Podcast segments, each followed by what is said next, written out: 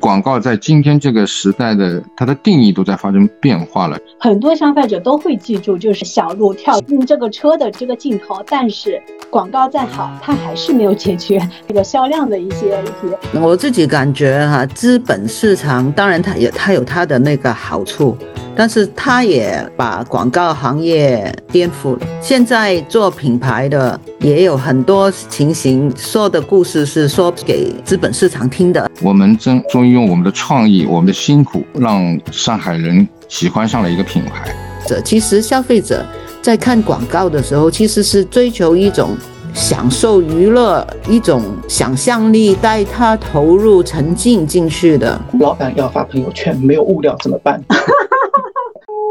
愉悦干货，提供坚果般的无负担商业与品牌营养。欢迎收听 B B 商业与品牌，在这里我们一起聊商业与品牌的有趣故事。我是琳达拿铁林，我是 Sean。在上个世纪，广告被看作是和总统比肩的职业。不做总统就去做广告人，这句话激励了无数优秀的年轻人投身广告行业。我大学毕业那会儿，手拿一份 4A 广告公司的 offer 是一件非常值得炫耀的事情。但是在当下，广告似乎成了传统守旧的代名词，广告人不再以广告为傲，营销人也尽量避免直接用广告这两个字，从而用内容、声量这些词来代替。我作为一个用户。我购买很多视频类网站年卡、月卡的主要原因，就是为了屏蔽广告。这个世界是和广告有仇吗？今天我们就来聊聊，这个世界还需要广告吗？那我们今天的两位嘉宾呢，其实是我的职业成长上给到我很多帮助的亦师亦友的朋友，他们是 Wendy 和 Ken 陶老师。Wendy 呢做了一辈子的广告，今年开始进入闲云野鹤般的生活，是汽车营销界黄埔军校达比斯广告在中国区的第一任总经理。现在很多活跃在汽车营销界一线的同学，当年都是 Wendy 的训斥下成成长起来的。那看陶老师，如果我说他的作品，应该在上海的上海人应该永远都会记得。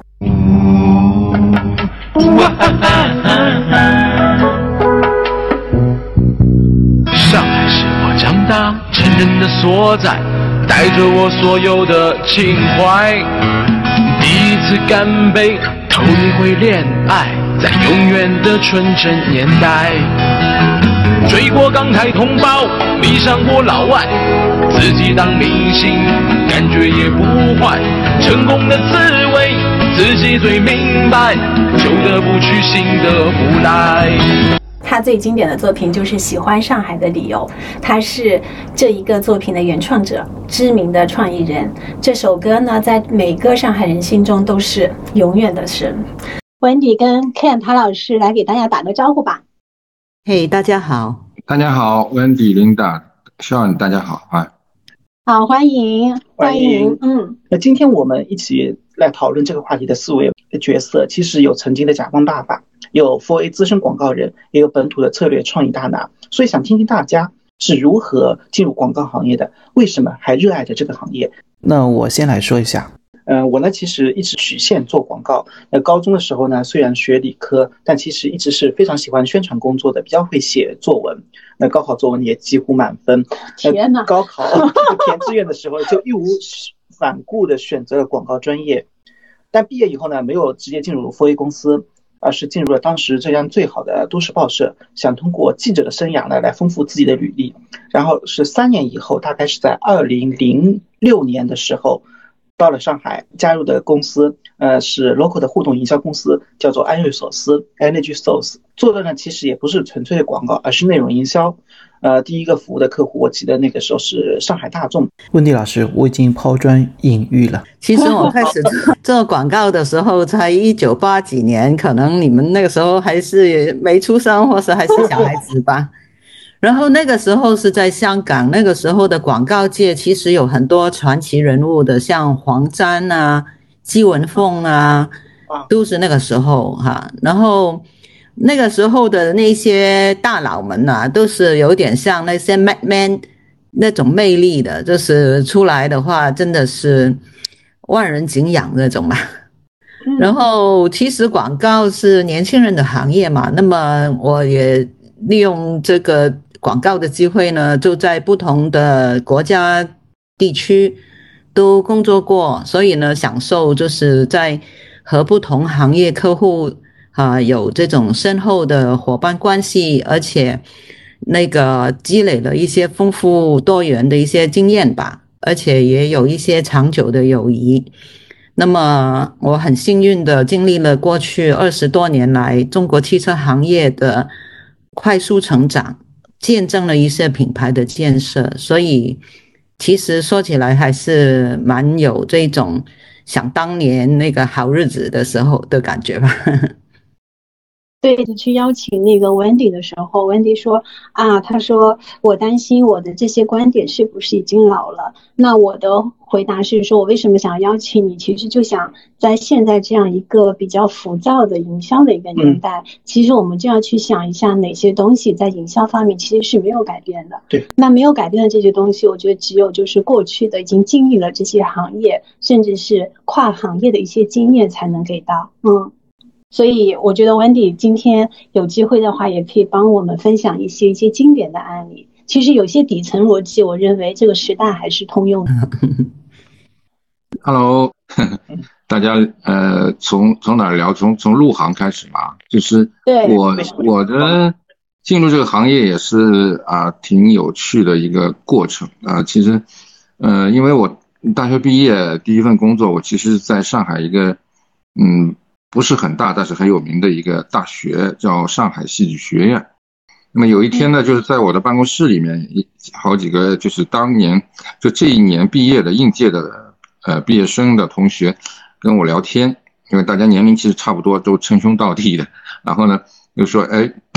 嗯，毕业去干嘛啊？那么聊到就是哎广告这个行业，然后他们说哎，其实像他们也叫我陶老师哈，陶老师你其实嗯。呃，什么都懂哈，就都懂一点，上知天文，下知地理，呃，文笔又不错。其实广告这个行业好像就需要你们这种人，就是又能够把一些呃一些我们现在叫 consumer insight，就是一些消费者洞察性的东西，用很凝练的、精彩的话把它提炼出来。同时呢，又要有对于美术也好啊，就是摄影也好的一些鉴赏能力啊，就是把它综合起来做一些表现。可能因为我自己不是学这个广告专业的，我说怎么去踏上这个这扇门，我还不知道。那么他们说，哎，现在正好我看到有一个，呃，上海的呃广告公司，呃，上海最大的广告公司叫上海广告公司，在面向社会，呃，在笔试的时候呢，还是蛮一认真去应答的啊。他是就是，其实他出的题目就是说你你，嗯。假假设设定一个品牌，然后你会怎么样去为它策划一个电视广告，然后去怎么样去分析啊消费人群等等，大概啊，然后嗯，那么我其实是没有受过任何专业训练的，后来就凭着自己对广告的一个非常浅薄的认知吧，就是呃算是完成了这个答卷，然后呢，好像是应聘的有几，其实后来从人事部那里知道有，好像有两千多人。啊，那呃，后来他录取了十十几个人吧，十几个人，然后再去跟总经理面试，对，最后他留下了五个人。那其实也是说，呃，这个竞争也是非常厉害的，对对对，嗯。那么就踏上这个广告行业，然后后来呢，上广又是跟奥美是合资的伙伴，所以奥美其实一开始叫上海奥美，就是因为跟上广合资的。然后我进入这个行业之后，第一次被 training 就是被培训，就是参加了奥美的，呃培训，然后真正让我打开了这个广告这个殿堂的那个大门。哦，原来广告可以这么做，因为其实我们原来只是一个普通的一个观众或者是一个广告的读者啊，我们完全不知道背后，呃广告的策略的思考是那么的需要精疲力尽的一个提炼的能力，还有就是。广告的创意原来可以这么的天马行空，有那么多的方式，对，嗯，对，就是听了那个 Wendy 跟那个陶老师的介绍，我觉得其实你们真的可以算是中国在中国大陆的一个广告最早的一批从业从业者了啊，然后见证了整个中国广告一个行业的一个一个诞生。我觉得我就不说我的经历了。虽然，其实我最早的一份工作是从大学的时候，在大三的时候开始做的广告创意，创意也其实也是从广告开始的。然后之后其实就是进了那个比斯，那 Wendy 就是我的第一任的大大老板啊，那他 已经是总经总经理了，我是一个广告菜鸟这样的一个一个身份，所以我们就从。两位来说一下，就是觉得广告的本质是什么？嗯，因为其实，在我们那个时候，就是我进入广告行业的时候，我真的觉得广告是一个让我充满了。骄傲的一个一个行业，我还记得当时有一部片子是非常火的，呃，是那个模特叫什么名字？胡兵。跟瞿颖，然后他们是应该是在那个麦肯那个就是公司里面拍摄的，说年轻人都觉得做广告是一件特别酷的一件事情。那时候我在浙江是非常羡慕那种上海的那个广告氛围的。对 对，那个陶老师跟 Wendy，你们来聊聊，就是你们在职业生涯当中特别棒的一种自己做的一些案例啊。不如还是由我先来说吧。嗯呃，其实广告啊不是一个成本，其实它是一个解决商业问题的一个解决方案来的。嗯，那个我对于现在可能有些人会觉得说啊，广告就是一个。无底洞画出去看不到结果。其实我觉得，如果我们可以找到这个商业问题的根本是哪里的话，再聚焦去把广告的策略去那个针对这一个问题来解决的话，呃，还是我觉得有效的。那么印象比较深的，当然就是。别克是我的第一个做汽车行业的一个第一个品牌，我们当年也是帮上海通用在这个中国打开了一个局面吧。那么一个一九九九年哈，别克新世纪那个上市，然后跟着就要推出一个充满挑战的别克 GL 八了，就是那个时候就是一个啊。当然，我们现在就叫它陆上公务舱。对，商务车，大家都叫它商务车啊。对。然后我们做调研的时候呢，就像那个 Ken 桃说：“哎，其实很多东西我们要找问题，我们是要源于消费者是怎么去看这个商务车的时候，我们就发现，消费者说，两厢车就是给小兵小卒去坐的，轿车轿车就是轿子给大爷坐的，是三厢的。”所以他们的脑子里面呢，就认为说，你没有屁股的话呢，就是那一个不是给大爷坐的。那么那个时候呢，呃，就呃，我们拍了一支广告，也是由呃广告界很出名的林桂枝哈那个做的创意，就是那个叫啊，我们的策略定位就是叫大别克，因为我们那个时候认为说，别克已经成功的。奠定了一个就是中高级车轿车的位置了，只要我们就说这个是大别克，就可以去解决这个问题了。那么，所以那个时候拍的那支广告呢，就是七只七只小鹿跳进去那一个那个别克 GL 八，然后呢，那个就是叫有空间就有可能嘛，因为我们别克是用。以当代精神造别克的精神，所以的话呢，我们的那一个 G L 八的话呢，就是应该是啊，也是沿着这一个通调来去做的。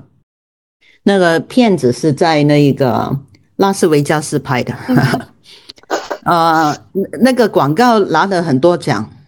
但是呢，没解决，没替那个别克 G L 八打开这一个局面。我还记得那个时候的那一个。呃，总经理，上海通用的总经理就觉得，哎，有空间就有可能，就很有感觉，然后天天都念着，但是没用，没结果。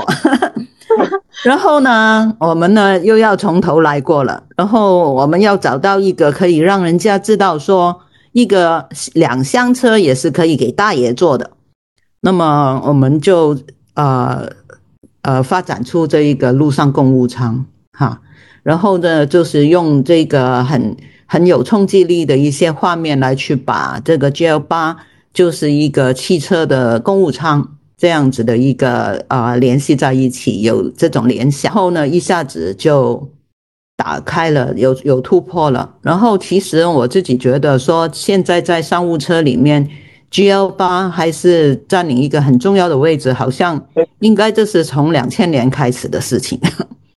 对，在这里的话，我要要补充几句，因为其实我作为一个小 A E 啊，就是当时在打比斯的一个小 A E，然后我第一次参与的一个大的 T V C 的这个 campaign 就是陆上公务舱，就是别克 G L 八的一个重新的一个定位，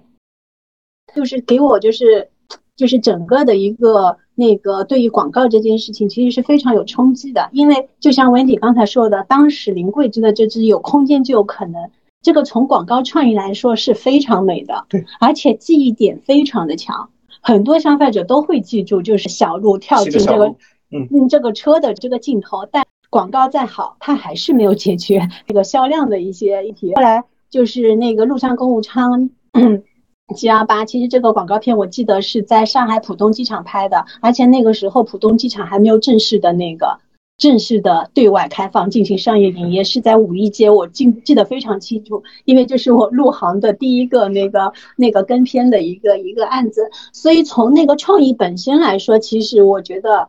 画面感其实是没有那个小鹿片那样有美感的，因为它主要就是一个人坐在第二排 G 幺八的第二排，然后很舒适的，对，很舒适的像那个躺在公务舱那样斜着的这样的一个。那个就是其实是很直白的一个一个一个画面，从创意的角度来说，可能它没有那个七只小鹿的那个片子更有视觉的一个冲击力以及有记忆点，但是在那个就是在商业问题的解决方面，它绝对的就是它变成了一个商务车的代名词。至今为止，G 幺八都是商务车的代名词。对的，可以说这支广告的话，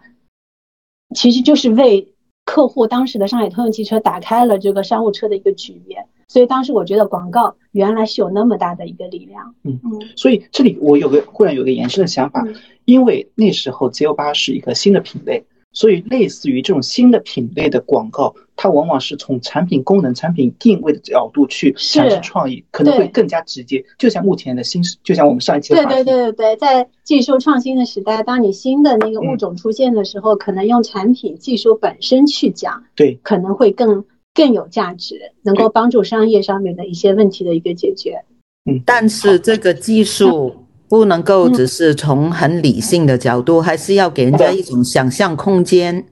对，嗯嗯，就是他还是有一种价值观在那边。哎，然后那个还记得拍完那七只小鹿了，大家天天都来问说你是怎么把放七只小鹿进去这个车子，整天大家都关心这个事情。如果放在这里，应该是被延展成一个段子，变成一个视频。对。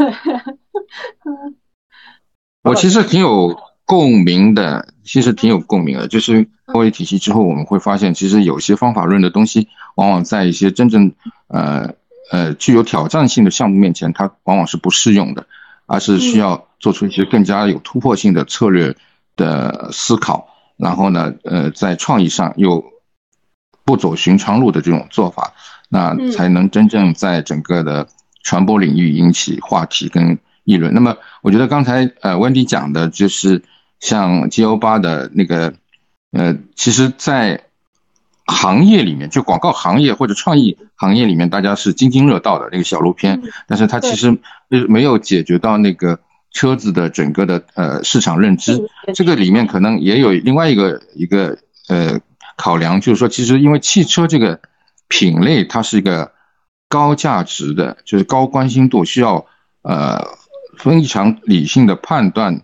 的一个一个购买才能下决定去购买的一个产品。那么相比较，比如说一些饮料，或者是呃一些快消品啊，那么它对于对于消费者来说，它呃轻易的做一些尝试，商品转换的一个关注，呃会比较快的做一个决定。但是汽车可能就呃想轻易的通过一支广告就能够。建立一个非常明晰的一个产品认知，而且如果是一个比较划时代的新的一个品类的话，其实市场教育以及辅助的很多的市场的沟通的手段啊是非常需要的，而且是可能是要有阶段性的一个普及吧，就是呃这个产品的认知。对，嗯。哎，看老师，你要不要说说那个你的那个经典的作品《喜欢上海的理由》？那个时候其实我们是最早做的是 Heineken，就喜力啤酒，还有另外一个品牌叫 Tiger Beer 虎牌啤酒。呃，立波其实当时是在奥美手上的，在奥美做做了呢。嗯，因为啤酒这个行业它其实竞争非常非常激烈的。因为各地市场它几乎是饱和的，你一个新品牌进入之后，你要从原来的这个市场呃规模里面去蚕食一些机会的话，那除非你有很很犀利、很独特的一个卖点，或者是或者是产品力，不然的话其实很难打入的。所以像中国来讲，它又是一个相对各个地方它的这个饮料啤酒市场是相对来说比较封闭的，那么。奥美呢一直做的比较，就是没有很很有，呃厉害的这个广告创意能够帮到这个品牌吧，所以后来客户是同一个嘛，他说要不达比斯贝斯你们把这个立波也拿去，呃试试看吧，不行这个品牌就退出上海了，啊，所以我们就，那么我原来是在呃做那个包括。泰戈壁啊，一些项目当中，后来就是因为他们说，呃，老板说你你是上海人嘛，这个品牌又是为上海做的，你想想看有没有一些，呃，特别的创意的可以去切入的，呃，因为这个产品呢，它的母公司你想是做 Heineken 的，所以它对产品的要求是非常高的，呃，它用的酿造的这个啤酒花全部是从美国进口的，就不亚于这个。呃呃，百威啤酒啊，但是呢，百威已经在它的广告里面在说啤酒花，优质的进口啤酒花，对吧？然后呢，三得利在说上海最深层的地下水。那么这个上海的这个水啊，是那么呃，三得利已经在讲了，所以就从产品面上来说，一些可以让人产生对产品好的优质品质的。优优秀的这个联想的一些因素，其实别人已经在说了。那么我们觉得唯一一个可能还有机会的，就是说从感性层面，我们去诉求说，哎，这个就是为上海打造的一款啤酒。那么用怎么样一种话术来表达呢？嗯，后来我就想到一句话，当然这个话可能在现在会被认为。呃，有点有点触犯广告法，因为喜欢上海的理由哈，喜欢上海的理由，它是比较肯定，然后有自豪的一种说法。但是呢，没想到就是客户也很喜欢，然后呢，其实后来呃也是中上海的消费者是非常认可的啊，非常认可。然后呢，就是我就想想了一个创意广告创意是说。嗯，一一个一个小男孩，其实隐隐约就是自己的一个影子吧。从第一次喝啤酒啊，有点苦苦的，哎，但是后来又觉得啤酒花很好玩啊。然后，那这个喝啤酒这件事情背后是一个男孩子从少年到青年到走走向社会的这么一个呃比较散文化的一个小故事啊，小故事。那么这个脚本做完以后，那么。呃，就是下午要去提案了，然后就是中午的时候，再贴，我们那时候要贴那个脚本的嘛，就是用用喷胶喷的，啊，然后贴的时候就想，好像文案哎意犹未尽嘛，就说一句话喜欢上的理由嘛。后来我说，我就想要不，哎，那时候没有什么广告是有专门为广告写一首歌的，最多是有些品牌它是比如说买一首歌的版权，把它作为配音。配在后面，对吧？他没有专门为一首广告去做一个歌的，那我我能不能就为他写一首歌呢？那我就写了一段，啊，其实是第一次去写歌词这件事情，然后写了一段文案啊，写了一段文案，然后后来下午就给客户去提了，那提了，呃，客户是新加坡人啊，他他很喜欢，然后呢，他也说我说。也这么表达吧，他说那个我相信看你对上海的情感，所以我们不会改你一个字哈。然后，但是我们有个要求，我们要找到一个很好的作曲，把它呃就是把它呃歌手把它唱出来。那么能不能我们去找一些当时很有名的嗯，像李宗盛，那那呃，周华健，就是当时来说真是如日中天的嘛，因为他还那时候还年轻嘛，四估计四十几岁的时候，对吧？然后，嗯，那么我们就有机会让这首歌红起来嘛。那我我说非常感谢客户的喜欢，但是从我的角度，我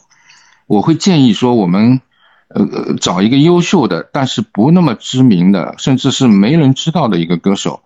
来演唱这首歌。那么。大家所有的消费者或者是媒体关注到的是说，有一支广告，他在为上海，他在为他在歌唱上海，而不是说关注到，哎，李宗盛又出了一首新歌，是关于上海的。我觉得这个是对于，呃，媒媒体或者是公众来说是完全不一样的一个关注的维度。那我宁愿是这个前者。啊，我我希望是说，大家关注到的是有一首关于上海的歌诞生了，它是有一个啤酒品牌来唱出来的，啊，对对，所以后来我们找的是一个上海音乐学院的一个在校的学生，才两年级，啊，叫孔佳，啊，他他当然他也唱得很好，啊，很好，呃，多说两句哈，问题 就是我们当时也找了一个就是在呃广告行业来说，啊。至少在亚洲区啊，也是非常优秀的一个导演，叫 David Tree 啊啊，就是。我也他合作过那个热爱的热，就 David Tree 做的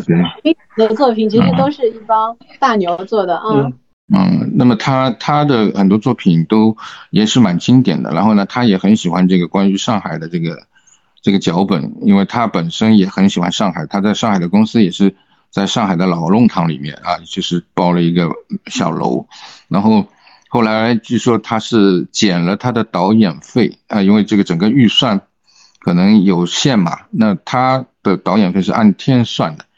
啊，那呃可能要拍个五天，那结果呃如果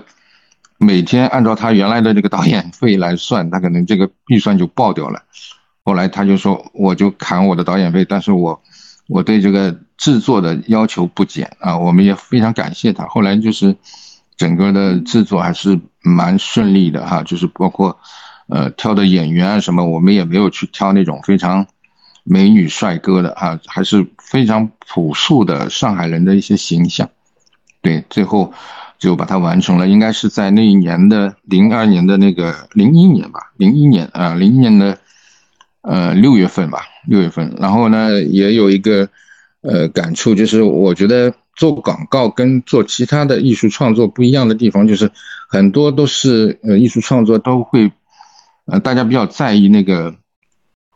这个这个，比如说你说拍一个呃优秀的电影或者电视剧，对吧？他都会把什么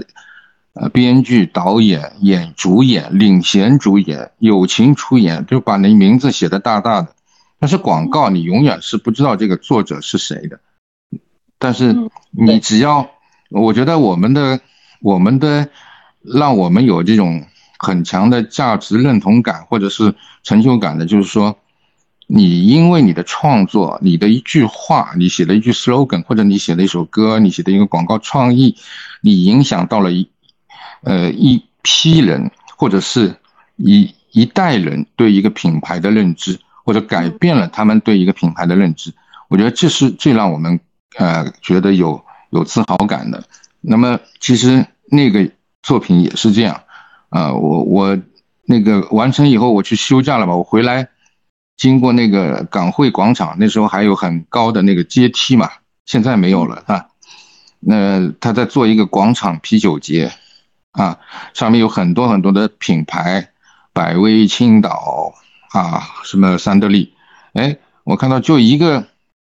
就一个啤酒的品牌的前面排了很长很长的队，啊，然后那一天呢，其实呃，这个广告在电视里面播了还不到一一个礼拜，才播了第五天大概，啊，然后我走进去看，以为是，呃，是不是他在搞一些赠饮啊？就有的啤啤啤酒饮料不是会赠饮啊？哎，结果不是的，是立波啤酒的摊位前面他在排队一一分钟的一个卡拉 OK。啊，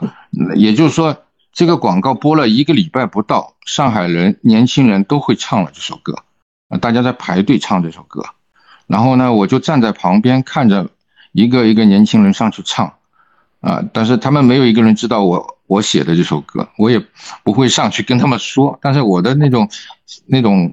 心里的那种呃感慨啊，其实我觉得，哎呀，我我们真终于用我们的创意，我们的辛苦，让让呃上海人喜欢上了一个品牌，啊，然后也就这样，就是这当然这个作品后来也其实。呃，某种程度上，大家都把它作为上海城市的一个一个一个，就是用，反正非常长久的一个旋律。对，对，它，而且它，我觉得它不是在那个时代，它可能一直在每一个时代都会有它自己不同的价值。就像这次在听我们重新听这首歌的时候，跟我们之前听的时候感感受是完全完全不一样的啊。我觉得一个广告可以做到这样的一个记忆。就是几代人的基因，我觉得已经是 值了。我觉得真的是 Y Y D S，就是可遇而不可求的一件一件事情。是是是，对吗？真的是可遇而不可求的。然后我刚才在听唐老师讲的时候，其实有一点感触也挺深的，就是我们其实现在这个营销的时代，大家都在用明星，大家都在追热点，但是就是作为品牌方，是不是要思考一下？就是你在做内容的时候，怎么样让品牌的这个态度跟价值体现出来？不是让跟你合作的明星反而压过了你的那个品牌本身的这个这个角色跟你的一些主张。所以就是为什么那个陶老师说你不想用李宗盛这样的大牌来来写歌，然后像 David Tree 他是非常非常有经验的那个大牌的导演，他会用一些非常朴素的人。因为当时我们在做《热爱我的热爱》的时候，我们也所有的那个就是里面的角色，比如说是小店的业主，然后一个 hitchhiker，其实都是用的是他本身的职业就是小店的业主，他本身就是一个徒步旅行者这样的人来做这个角色，他们不是演员，才能真正的能够把那种就是这个角色的真实的状态给给呈现出来。所以我觉得一个。一个伟大的或者是一个真的是让大家有共鸣的作品，其实，在每一个细节执行上面，其实都是非常非常花功夫的，背后有很多的思考在后面啊。当然，我觉得能够参与这样的作品的那个创作，对于每一个广告人来说，也都是就是幸运的。对，我觉得是对的幸运的 一件一件事情嗯嗯，喜欢上海的理由，其实可以把我的记忆拉回到。两千年前后那一时代，那其实是出了很多经典广告的。那个时候我在读广告学专业，嗯，那那个时候我可能比较喜欢的一个广告公司叫我我不知道大家是否还有印象，叫台湾意识形态广告公司。它其实是非常文艺、非常装那个那个那个公司。最我印象最深的是许胜英为中信百货做的那一系列广告是非常文艺范的，有几句文案我到现在为止都是记得的。比方说，爱读书的女孩不会变坏。呃，三日不购物便觉灵魂可憎，呃，衣服是高明的政治，政治是高明的衣服。其实这些广告语都跟，而且那个时候我记得它跟画面是结合的非常好的。呃，因为我非常喜欢中文，所以我就觉得。在那时候，我看了那种广告以后，我觉得我一下子把美国那些经典广告大师的一些广告理论、广告学学派，那都其实忘得一干二净。我觉得广告就应该是这样子的，是什么样子的？其实它一定程度上是有蛊惑人心的一些力量，就是它能够去美化交易。其实一定程度上，我后来去了台湾，去那个香港看到那些中信百货那那个样子，我觉得广告的魅力确确实实非常强的。因为其实它的商场就是普普通通的商场。回过头来，想问大家一个问题：目前类似这种广告越来越少了，我们可以那个探讨一下，就是目前这样一个注意力经济时代，我们接受信息的方式也越来越碎片化，大家是不是真的没有耐心去看好的广告了？嗯，因为其实啊，我以前在那个就是应该是二零一零年左右的这样的时间，其实作为一个营销人，汽车营销人的话，我们就是一年可能就拍几条广告片，对吗？然后一条广告片就附带着几张 prints，就是 SBI 的那个产品平面，然后差不多一个亿的预算就可以打下一片江山，就是一台车就可以比成功的上市，然后卖到五千台、一万台这样的一个量。但是如果现在再用这样的方式来做，可能你收获的就只有一些监测数据，一点水花都没有。所以大家就是陶老师跟 Wendy，你们怎么来看现在的这个营销的一个环境跟趋势？其实很多营销人都觉得现在营销真的是越来越难做了。我也觉得，就算你把以前那个成功的那一个一些做法拿到今天，其实也不能够打出当年的这种效果了。呃，有一方面我觉得就是现在的消费者的那个注意力是真的是太短了，你没有那几秒钟去抓住它，就失去它了。那么其实这一种就是碎片化、短平快的一些做法的话，其实是也助长了消费者的这种倾向吧，也是信息爆棚这种状态。其实还是回到呃这个呃现在看到的趋势是什么呢？回到呃前面大家说了，有效的广告其实是要经过理性的分析，追求一些就是把一些需求洞察分析。再加上一些数据，哈，再有一些感性的一些工艺 art and craft 这一种的文字画面的一种啊塑造来去激活哈这一个感觉的一个完美结合。但是呢，以前的广告是放在大屏幕影呃电影院电视机上面的，现在的都是在手机上看，所以的话呢，整个拍摄的预算在。加上大家的那种短平快，要追着就是赶着去做的感觉，以以前要两个礼拜做的策略，现在是二十四小时，创意也是，所以这种的话呢，其实感觉是把那个艺术这一块，就是那一个那个感性的那一块呢，搁到一边去了，只要把那个要说的话说说了就算了，然后呢，再把精准那一到达这一块呢，就交给数据来去做就算了。那么这种新常态下的传播出去的信息的话呢，其实也不一定能够充分的触动我们的消费者。其实消费者在看广告的时候，其实是追求一种享受娱乐，一种想象力带他投入沉浸进去的。那么，但是呢，现在因为这种触点，这种这就是普遍的一种短平快的话呢。其实也可以理解为什么现在要做出有效的广告是真的很难。其实如果企业的出发点变了，结果就不一样。嗯啊，还有一个，我觉得我补充 Wendy 的呃刚才的感感想哈，就是我因为现在还在这个领域嘛，所以我发现有一个现象也是蛮有意思的，就是越来越多的品牌方他愿意去否定自己之前的很多的。呃，惯常的做法，他觉得我为什么要找广告公司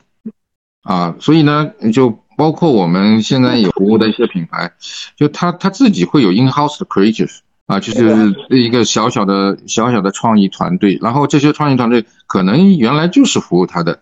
那个创意团队啊。那么还有呃，我我因为现在也在做一些品牌的顾问啊，或者是在一些。服务一些呃重要的一些互联网品牌等等，我发现就是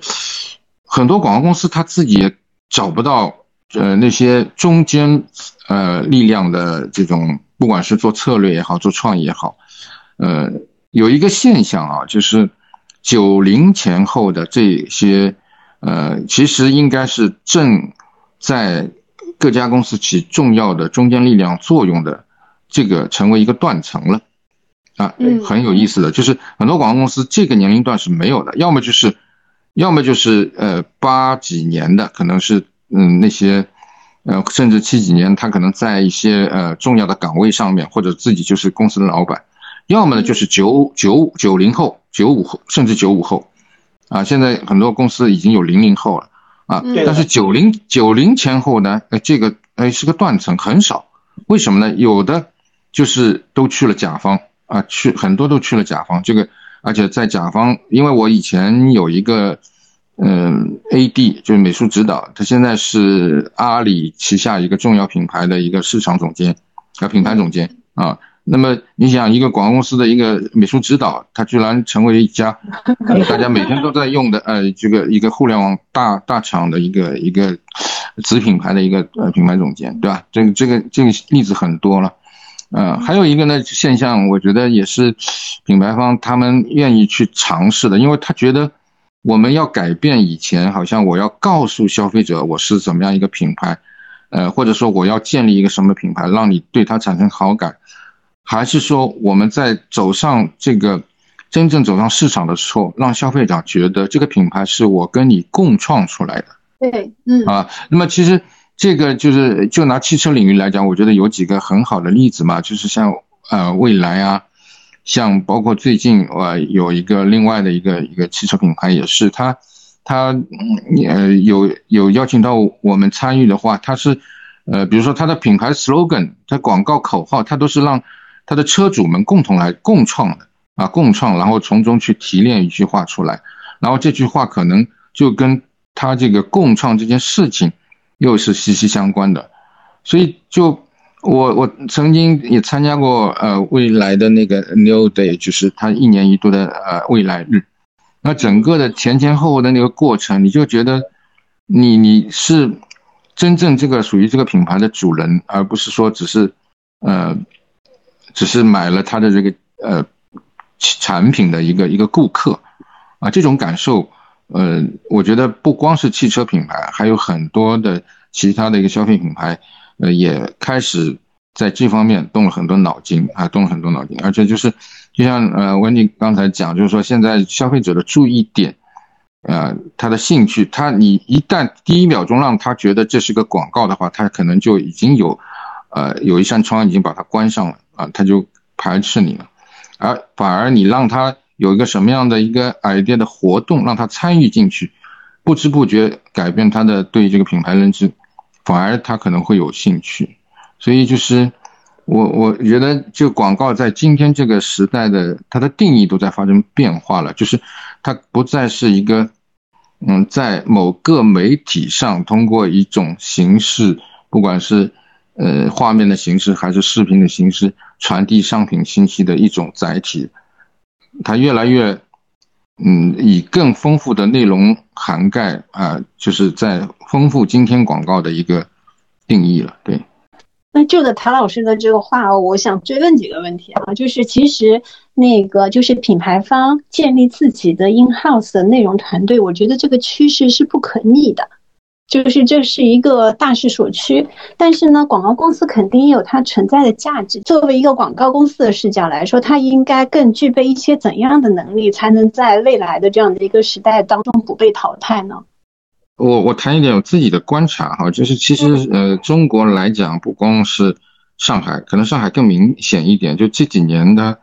呃，有一种叫创意乐店的广告公司。啊，层出不穷，而且呢，很多呃，就是风生水起，就是就像我们熟悉的 Wendy 啊，就是像我们熟悉的像通用的很多呃品牌，别克啊等等，它它已经不光是 4A 在服务了啊，它也有很多的车型啊，很多的呃一些 project，它都开始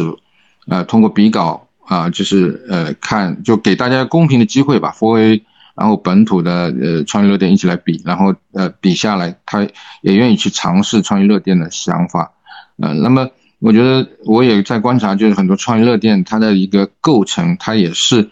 其实核心的呃领导层或者是它的发起呃创始人，往往也是有过 for a 经历的啊，就是他是被在 for a 体系里面的一种策略思考的工具。和品牌服务的理念熏陶训练出来的，所以他们会用自己的一个对于本土市场的理解啊，把它变成一个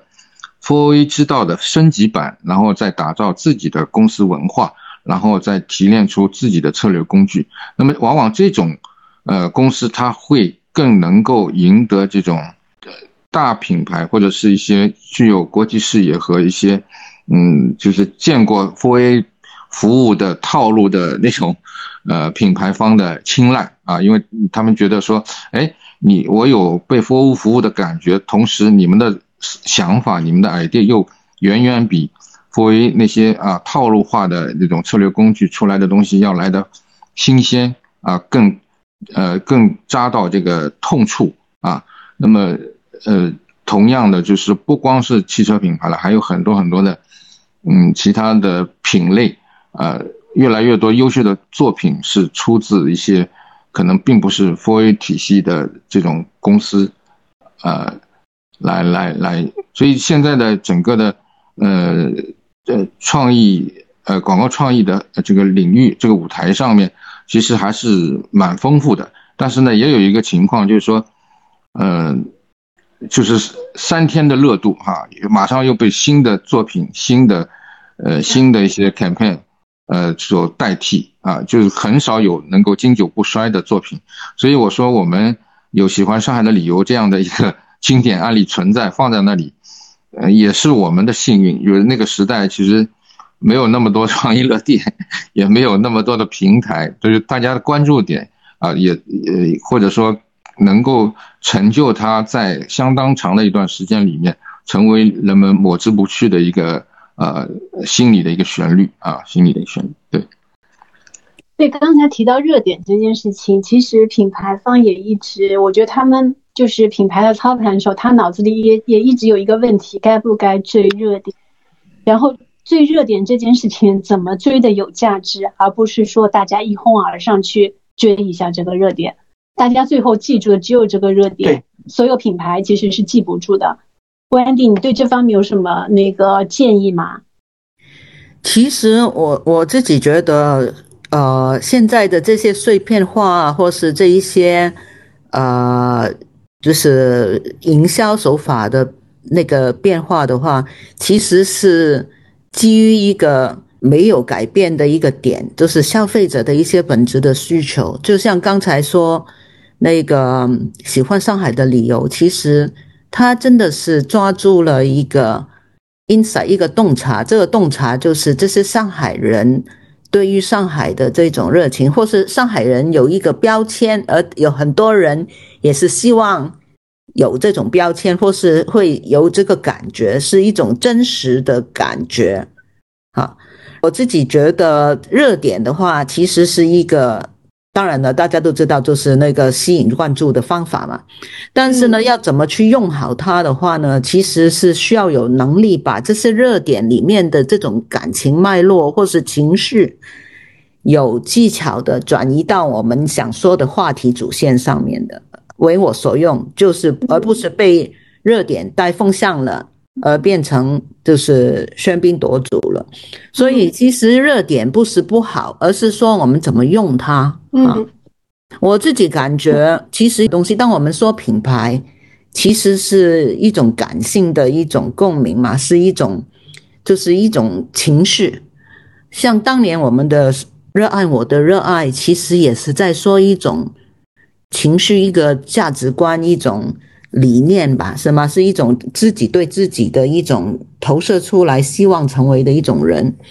所以，如果我们能够去，就回到这个，就算现在说喜欢上海的理由，其实里面抓住的情绪就是一个为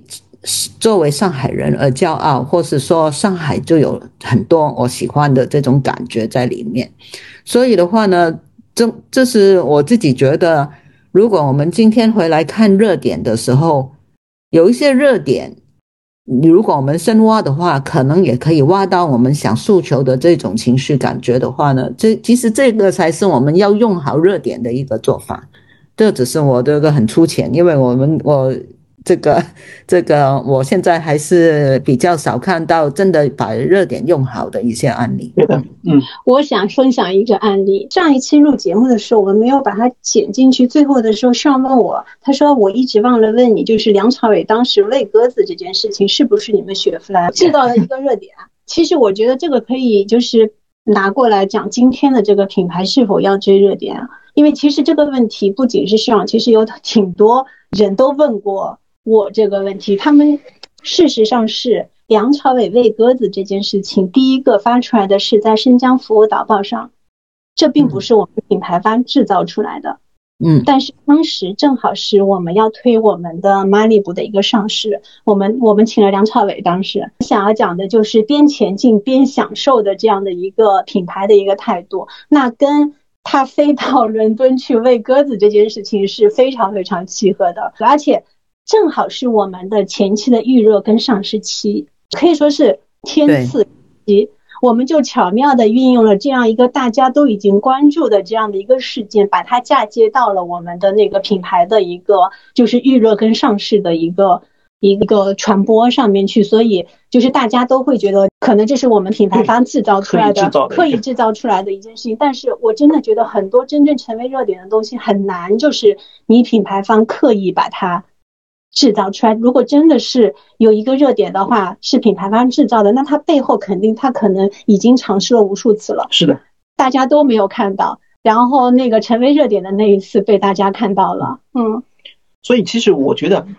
追热点一定程度上是一种借势营销，那借着势营销的话，其实一定程度上它的主角还是应该是品牌自身。但是呢，追热点这个营这种营销方式到，一定程度也到目前为止是变形的。一开始大家都是希望能够哎追着这个热点，我们品牌去发声。但是呢，现在因为我曾经在乙方工作过，在甲方也工作过，所以会慢慢的变成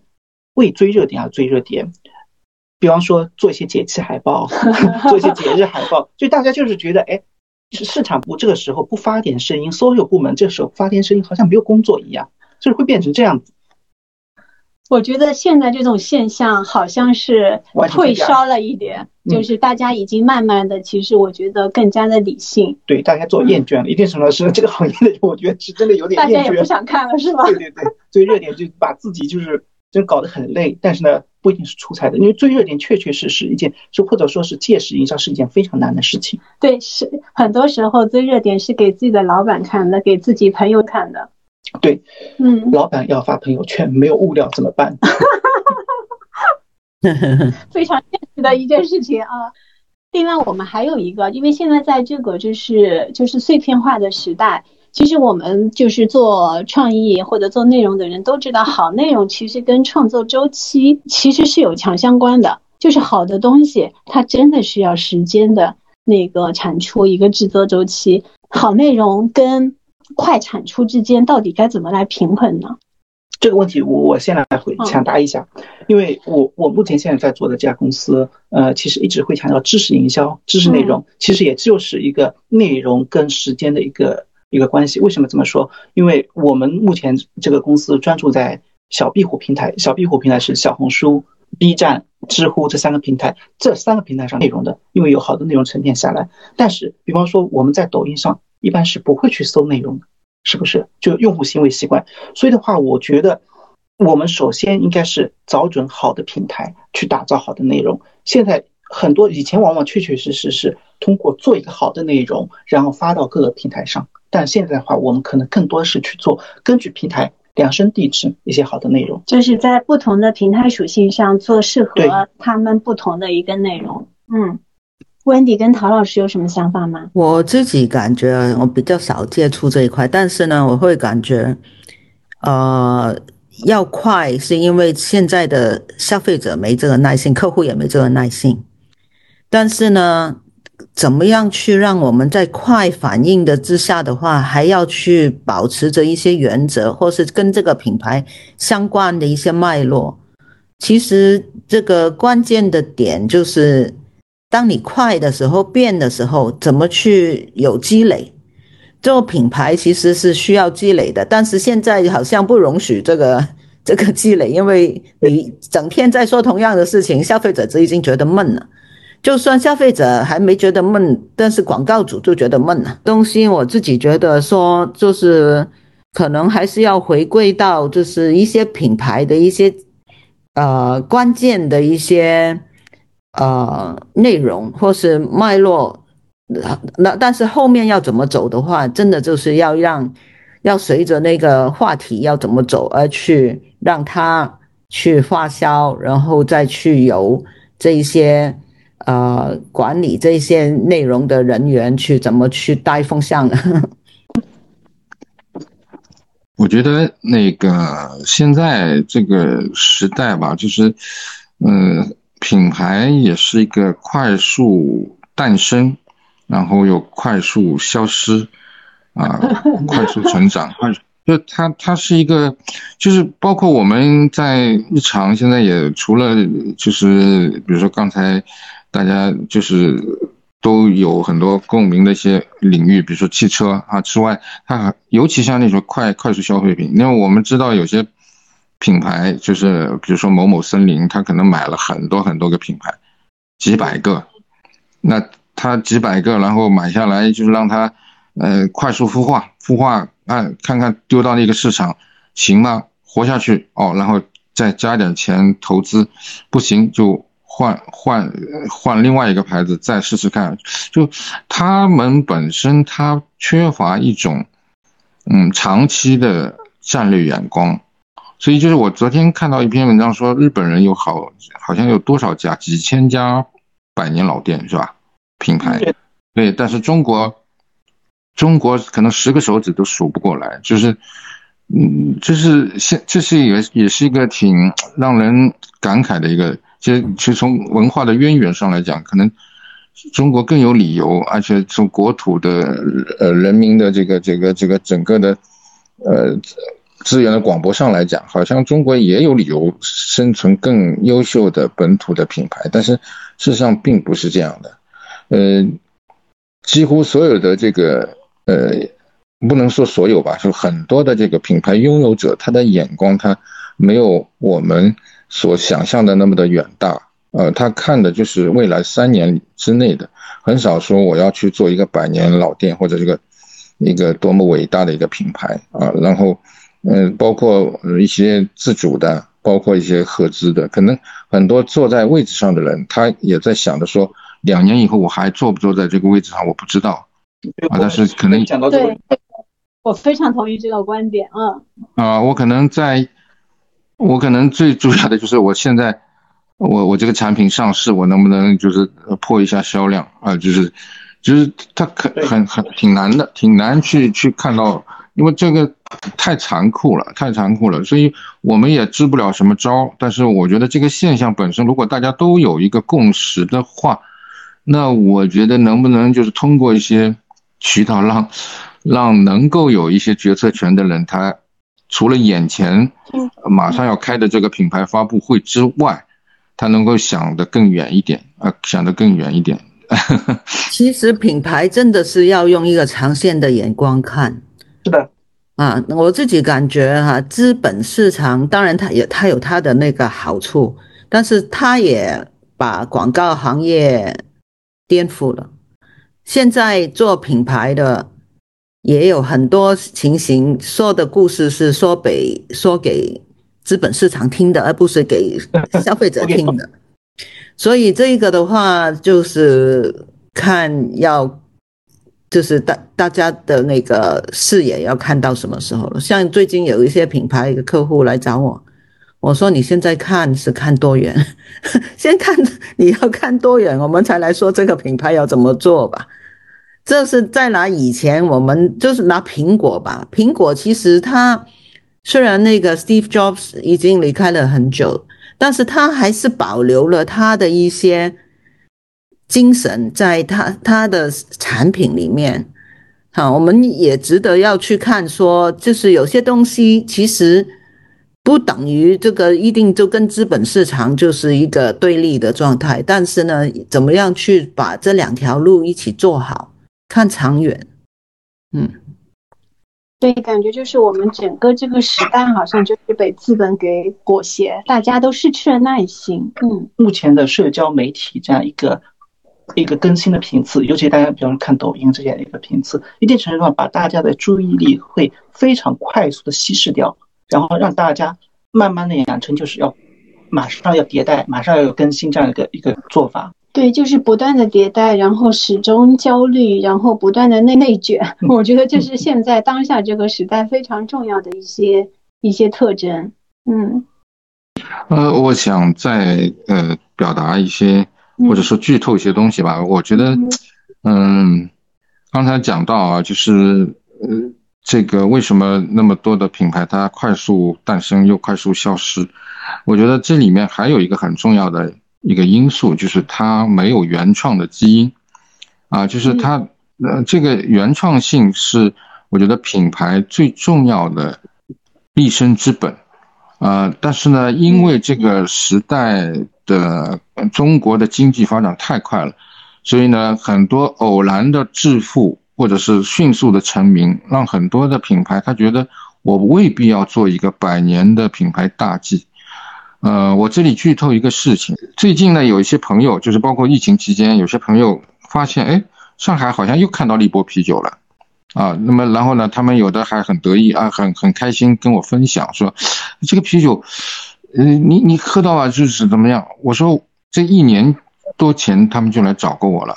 啊，就是通过资本收购，从安徽人手里把这个立波啤酒又买回来了，因为他觉得上海没有，上海没有本地啤酒，啊，那么对他来讲是个很好的机会，因为他有产品，他都是。把钱花在渠道上面，在超市、在卖场，他都是花最多的钱，把他的产品放到最醒目的位置，然后让消费者第一眼看到，然后呢去尝试，然后呢他所有的产品，你看他不管是汽水，还是饮料，还是其他各种产品，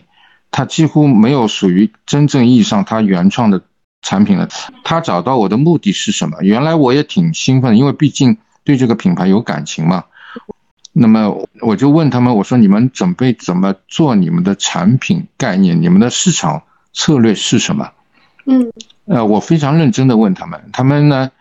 呃，他们呢，第一就是第一个呢，就是很当然对我还是很尊重了，就请请我到新天地吃饭，然后呢还跟我合影，搞得好像明星呃明星见面一样，然后然后就跟我说，唐老师，其实我们就想。就想你，你把这个歌歌歌的那个歌曲啊，这个授权给我们，我们把歌词改一改，重新，重新就是呃，重新呃，就是让让大家呃不同的人来唱，然后大家重温一下，就把这个我们也不想做什么广告啊，然后后来我觉得，我觉得这个好像没有那么不严肃对待一个品牌的吧。就你，你对我的尊重，对这个经典的尊重，不是说请我吃饭这这么，就你对这个作品本身的尊重，它应该是基于你现在这个品牌呃的的这个产品的整个的未来的一个战略，对吧？然后来考量说我对上海市场在今天。怎么样重塑这个喜欢上海的理由，或者说不叫喜欢上海的理由，叫另外，就是它肯定是有一个推导的过程，然后我们再说后面的创意的，呃，表现是什么，或者是不是要用这首歌，是不是要改这首歌，还是说不要这首歌？那么他们其实完全没有思考过，他就是他，呃，后来又约了我两次，每次跟我见面就说，嗯，你你要不就让我们改吧。那我觉得这个事情，我说首先一个，我我不会，那我觉得你们你们在没有搞清楚你们整个市场品牌战略的时候，我来就来跟我谈什么改不改这件事情，我觉得是很不严肃的，对吧？这个作品也是也是属于这个城市的，对吧？你哪怕一分钱不收，但是你如果真的很好的一个重新崛起的一个品牌战略，那我们把它做好。我也很开心看到一个新品牌在今天的年轻人当中又广受欢迎，但事实上他们并没有这样去去这样思考。呃，有朋友再问上来，我就说你们看，你你看到不要看它“立波”两个字，你看看背后这个这个啤酒是在哪生产的？是是浙江某某县某某村某某镇啊那个啤酒厂生产出来的。然后然后他如果再跟你说他是喜欢上海的理由。那你你自己想买，或者说你有这个情怀，你想品尝一下，我也不反对。但是我觉得跟我想告诉你就跟之前这个立波品牌完全没有关系，啊，就是这么一个情况。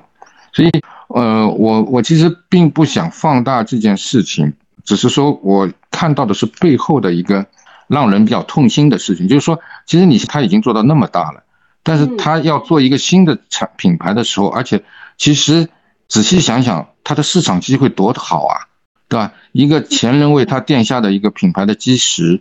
对吧？然后呢，呃，这个啤酒市场其实上海又那么大，几千万人的一个城市，你好好做一个品牌不好吗？他就是蹭这个热度，他的整个的思维的逻辑就是有热度就蹭，啊，蹭蹭一个曾经经典的作品，蹭大家对这个品牌的情怀，对吧？前段时间我看到中欧有一个老师写了一篇文章嘛，我觉得写的很很对。他其实，呃，是一个很聪明的赌徒，但是呢，他的结局不会那么好看啊，因为他太没有原创精神，也对于，呃，真正意义上的就是，不管是产品还是品牌，他其实呃，最根本的你要有一个这个创，就是原创力的 DNA，它是没有的，而且他不知道尊重这件事情。我们这个的主题是这个世界还需要广告吗？刚才跟那个温迪跟汤老师聊了之后，其实我们要解决的是这个世界其实是发生了很大的一个变化，就是首先是我们的那个整个的一个接收信息的渠道是完全发生了变化，因为广告这个词其实出生的那个年代是电视。报纸的黄金年代，所以为什么说广告叫做广而告之？嗯，其实当时它整个的信息的接收渠道是单向的，就是我告诉你我是谁，基本上就结束了。所以大家也愿意在这样的媒体、报纸跟电视上面接受这样的一个信息。那现在到我们现在这样的时代，其实我们信息接收的渠道已经完全发生了变化，已经是通过手机。然后是碎片化的这种方式来接收。我们现在排斥的是硬广告，就是你直接插入到我的一个正在享受的一个内容的环境里面，直接进来这样的广告我是不需要的。其实我更希望广告是跟我这个现在的媒体接受的方式相融合在一起的一种广告，同时跟用户也是可以产生产生一些共创。说到后来，我们发现是整个商业世界大家。缺少了耐心，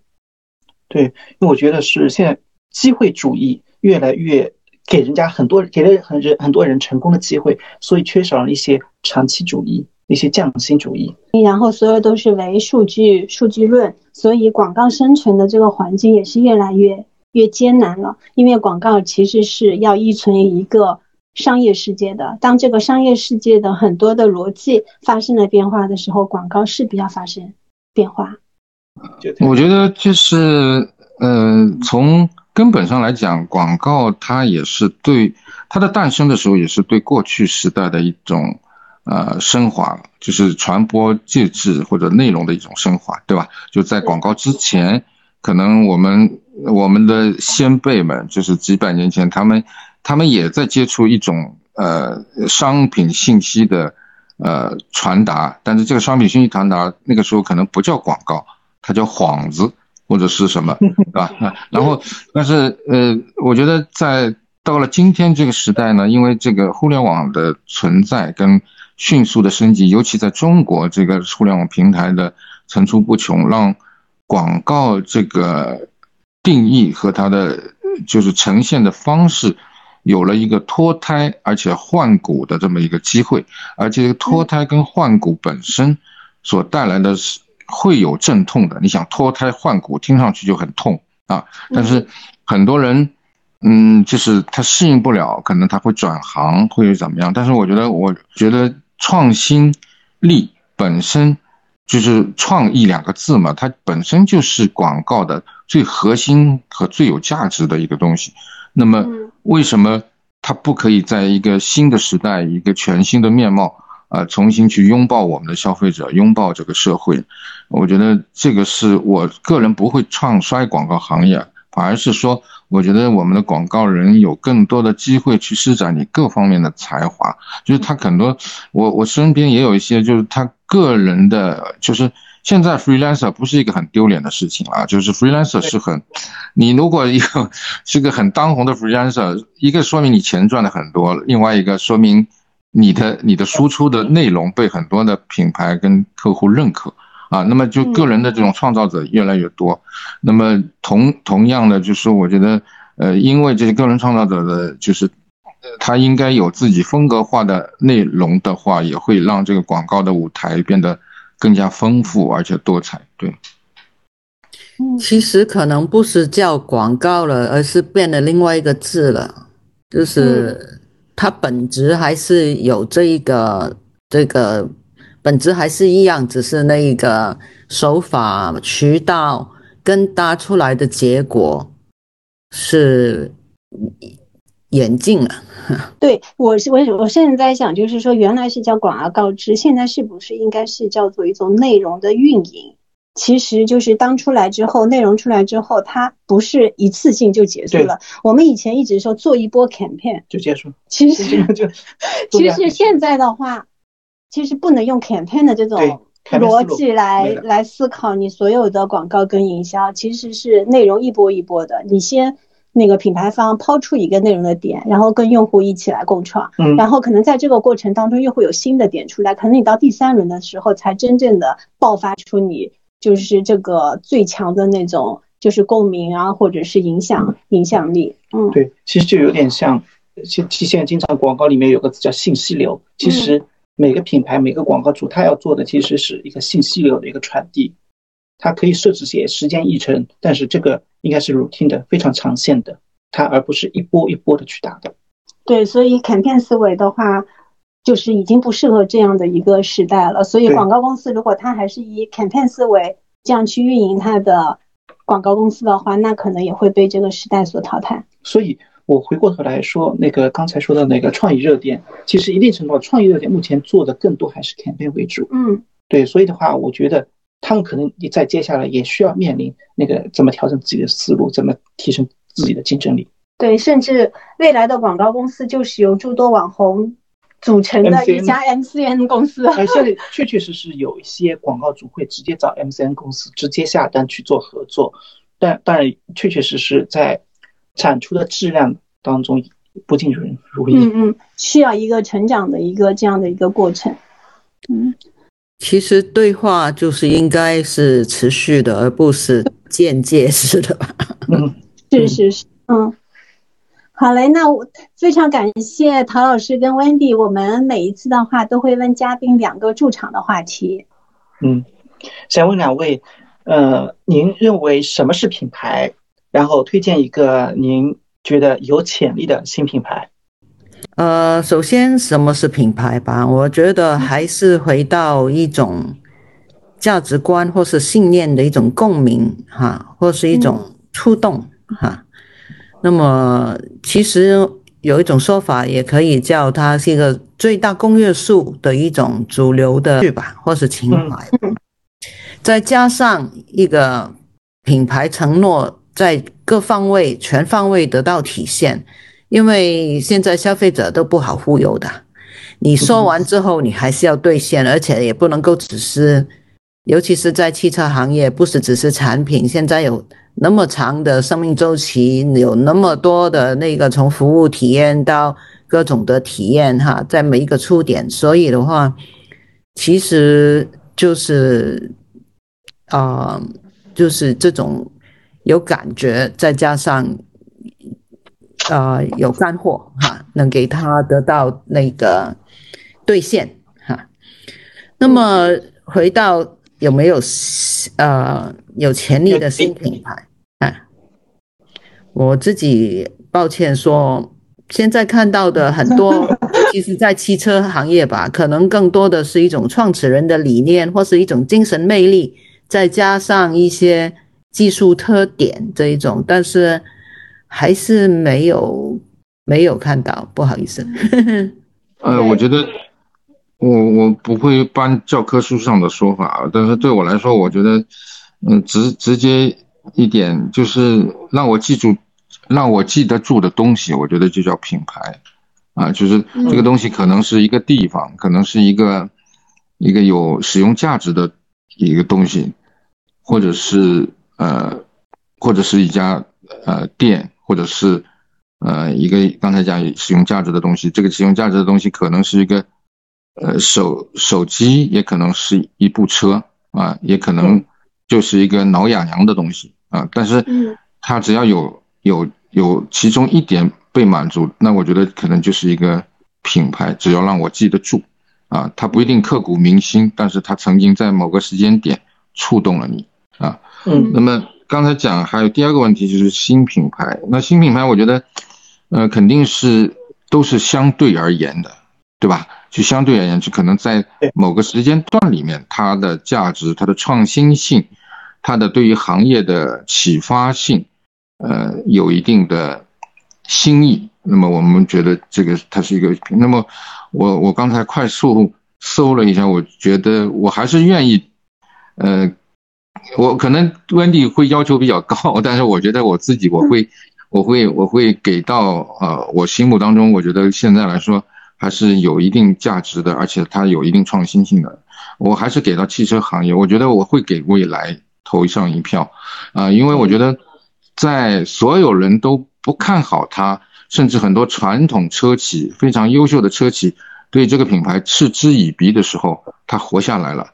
它而且活得越来越好，而且呢，它它里面有创始人的理念，但是它更多的是消呃它的未来车友的共创，它给了一个汽车品牌在中国乃至世界全新的怎么样去呃打造一个。呃，共同创造出来的，而且具有顽强生命力的汽车品牌的一个崭新的一个案例，我觉得这个是我们必须给他认可的。我我自己的看法吧，就是对这个品牌的肯定，也是一个也也是以相对的，就是他在某一个阶段，他对于社会的贡献，他创造的这个品牌价值，呃，得到我们这些还比较挑剔的人的一个肯定，不代表说他的他。他未来发展会一直走的那么呃优秀，或者是标新立异，这个还是要看靠他自己去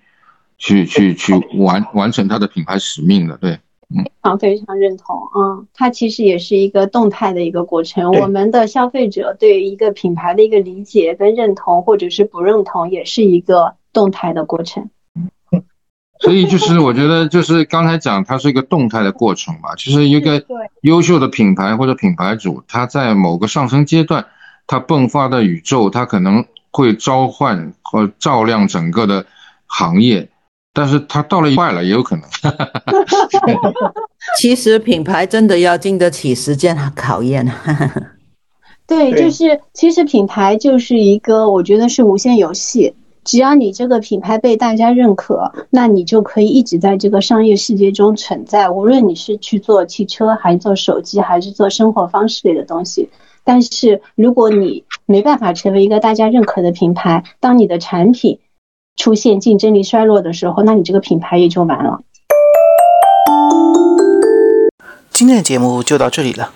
听完今天的节目，如果激起了你对某个经典广告的回忆，欢迎评论区给我们留言。每一条评论我们都会认真看。如果喜欢我们的节目，记得订阅并分享给更多朋友，对我们非常有帮助。同时，我们的节目在 Broadcasting、QQ 音乐上也能收听。哦，对了，欢迎关注我的小红书账号“知识小壁虎”，给你更多营销谈资。朋友们，再见，下期见。